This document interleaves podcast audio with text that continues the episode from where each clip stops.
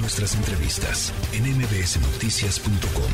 Escuchas a Ana Francisca Vega. Tecnología funcional con Ricardo Zamora. Buenas tardes, Ricardo, ¿cómo estás? ¿Qué tal, Adrián? Con gusto de saludarte y pues con un tema que pues seguramente todos tenemos una historia que contar y se trata de nuestra experiencia con los anuncios en Internet. Eh, pero primero quisiera traer un poco de contexto. A los que nos tocó la llegada de Internet, no nos suena raro que en algún momento se trataba más de un experimento que de una realidad y pues diferentes asuntos coincidieron progresivamente para hacer que funcionara. Voy a poner foco el día de hoy, como imaginan, en un punto en particular. Internet funcionó cuando su atractivo permitió implementar soluciones comerciales que no han cambiado, son las mismas de toda la vida, la publicidad y la suscripción. Entonces hay quien recibe anuncios y hay quien paga por los servicios que existen en, en Internet. Ahora, la premisa que ofrece hoy en día la publicidad digital es que a diferencia de lo que conocíamos, estaría muy vinculada a nuestros intereses. Esto es algo en construcción porque no es posible que no mencionemos que aun cuando estos mensajes son más cercanos a nuestros intereses, aún pues a ti, Adrián, a mí nos llegan contenidos que realmente pues no, ¿no? Hay este, de deportes, de, de, o de viajes o de actividades que no están tan vinculadas con nosotros. Y es ahí justo donde quería llegar, a un lanzamiento que se realizó recientemente con el fin de mejorar esta experiencia. No quiero dejar de mencionar que en el camino también ha habido una un creciente interés de los usuarios de Internet, de las personas, por conocer más acerca de qué información personal es utilizada en este proceso y que nos encontramos en un momento en el que las propuestas de las tecnológicas están respondiendo mucho a esa, son sensibles a esta necesidad que nosotros tenemos de saber qué está pasando con nuestra información. Ahora, ya digamos que al toro, al grano. la semana pasada Google lanzó un centro de transparencia de anuncios. No es un asunto menor.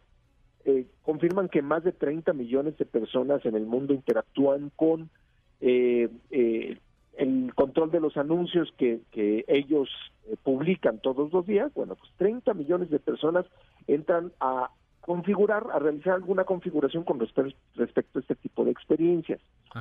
Este centro de transparencia que te platico brinda más información acerca de los anunciantes. Hoy, por ejemplo, existe un programa global de verificación de identidad del anunciante que requiere que te digan más sobre sus negocios, dónde operan, qué venden o qué promocionan. Y voy a poner un ejemplo. Imagina que estás viendo un anuncio de una marca de cuidado de piel, vamos a poner el ejemplo. Eh, pero no reconoces la marca, que eso pasa mucho, pues, sobre todo en la pandemia. Empezamos a ver muchas marcas o productos o, o cosas de fabricantes que no estábamos tan familiarizados.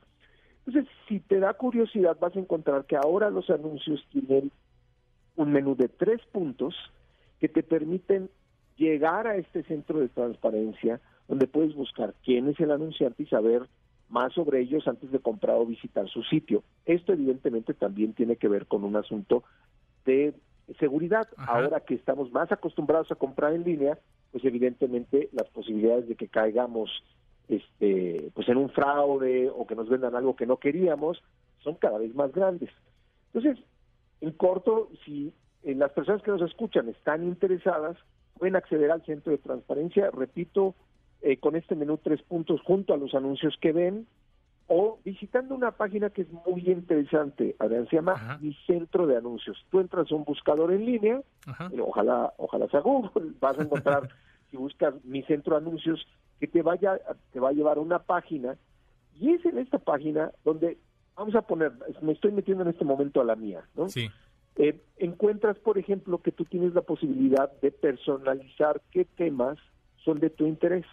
Por ejemplo, renta de autos, juegos en línea, financiamiento de autos, compras de, eh, no sé, de vegetales o supermercado en línea, viajes, ofertas de trabajo, restaurantes. Hay diferentes categorías a las cuales simplemente hay dos botones, menos y más. Y tú vas poniéndole menos o más de acuerdo a las experiencias que sí sientes que estén vinculadas con tus intereses para reducir esa mala experiencia de la cual te platicaba, que de repente te llega, no sé, yo que estoy rapado desde hace 20 años, todavía me llegan anuncios de shampoo. Entonces, evidentemente, es, es son eh, eh, mejoras en las tecnologías para que evidentemente tal vez alguien diga, oye, es que a mí no me gustan los anuncios. Bueno, pues tal vez en las experiencias que uno consume hay posibilidad de un modelo de suscripción y ahí se evitan este tipo de experiencias publicitarias. Pero hay quien dice, oye, yo ya pago muchas suscripciones, me interesa seguir consumiendo determinados tipos de experiencias y servicios en línea y pues para mí sí hace sentido un modelo publicitario. Entonces, al final del día son experiencias que tenemos nosotros cuando navegamos en Internet, que mientras haya más transparencia en cómo las podemos mejorar y qué tratamiento tienen nuestros datos eh, personales, pues evidentemente tienes más confianza y evidentemente, quiero pensar, las vas a procurar más. Oye, Ricardo, estoy este metiéndome a mi centro de anuncios eh, y justo lo que decías es interesante porque pues ya vas a poder personalizar, dice, temas para ti, vuelos, música y audio, eh, que dice repuestos y accesorios para vehículos, industria química. Ahí, por ejemplo, digo, no sé por qué me está sugiriendo eso, pues me, daría menos, ¿no? Oye, no están, ni, no están ni, en mis aficiones. pero, vehículos. Hay otra, pestaña, perdón por interrumpirte, sí, al lado que dice marcas. Y ahí vas marcas a poder para encontrar ti, las marcas que dirigen o estarían interesados en dirigirte mensajes comerciales y tú dices, oye, a ver, a mí no me interesa esta marca y sí me interesan otras. Entonces, digo, es como acercarnos a una experiencia publicitaria que no había habido antes y que nos puede ayudar a pues, ser más sensibles o receptivos a que esto no necesariamente tiene que ser una mala experiencia. Para que no te enojes tanto con los anuncios cuando estás escuchando YouTube o cuando estás haciendo tu rutina de ejercicios en YouTube y de repente, uy, a, media serie ya apareció el anuncio, dices, bueno, por lo menos eso me interesa un poquito. Y sobre todo lo que decía Ricardo, creo que es un, un tema muy, muy importante, es el tema de seguridad, ¿no? Conocer quiénes son y evitar no caer en estas trampas, en estos fraudes. Sí, yo creo que contribuye y suma todo, ¿no? Creo que contribuye a la seguridad, contribuye a la confianza, contribuye a mejores experiencias en línea y evidentemente pues a saber qué es lo que está ocurriendo con nuestra contra digamos con nuestros eh, con nuestra experiencia de navegación contrastado con las marcas eh, que estarían interesados en, acercar, en acercarnos mensajes publicitarios. Entonces, pues hay una recomendación, si cree que algo de lo que estamos platicando puede ayudarle a usted a tener una mejor experiencia en línea, pues eh, échele un ojo a mi centro, este, eh, Center también es otra manera como se puede llegar eh, a, a, esta página o mi centro de negocios. Cualquiera de los dos nombres en un buscador y cualquier persona que tenga una cuenta eh, de Google va a poder llegar fácilmente. Ricardo, eh, finalmente para cerrar ya tu intervención, oye, hay algunas eh, noticias que están ahí surgiendo sobre el cambio de nombre de Twitter. ¿Qué, qué, está pasando? Cuéntanos rápidamente. Pues rápidamente, en un minuto, ¿no? Esto tiene que ver mucho con, evidentemente, el... No, voy, a, voy a dar un poquito de, de, de contexto. Ajá. Twitter dejó de ser una compañía pública para pertenecer a una persona que es el señor Elon Musk, que se le conoce por diferentes compañías como SpaceX o como Tesla.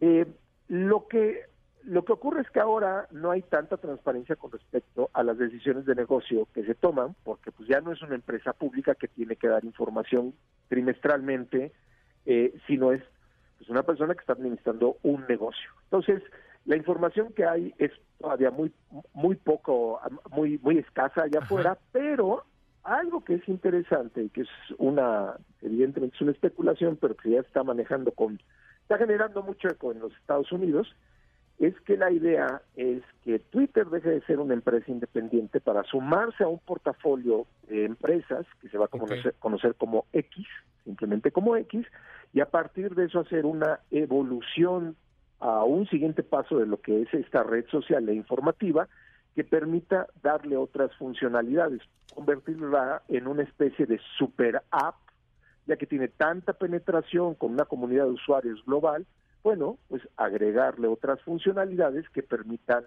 hacer transacciones, hacer compras o hacer otro tipo de actividades, similar a lo que ocurre con diferentes super apps en Asia, en China particularmente.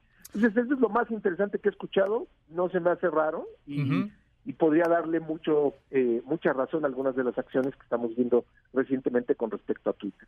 Ricardo Zamora, experto en tecnología, muchísimas gracias, estamos ahí en contacto. Muy bien, un fuerte abrazo. Gracias, buena tarde. La tercera de MBS Noticias.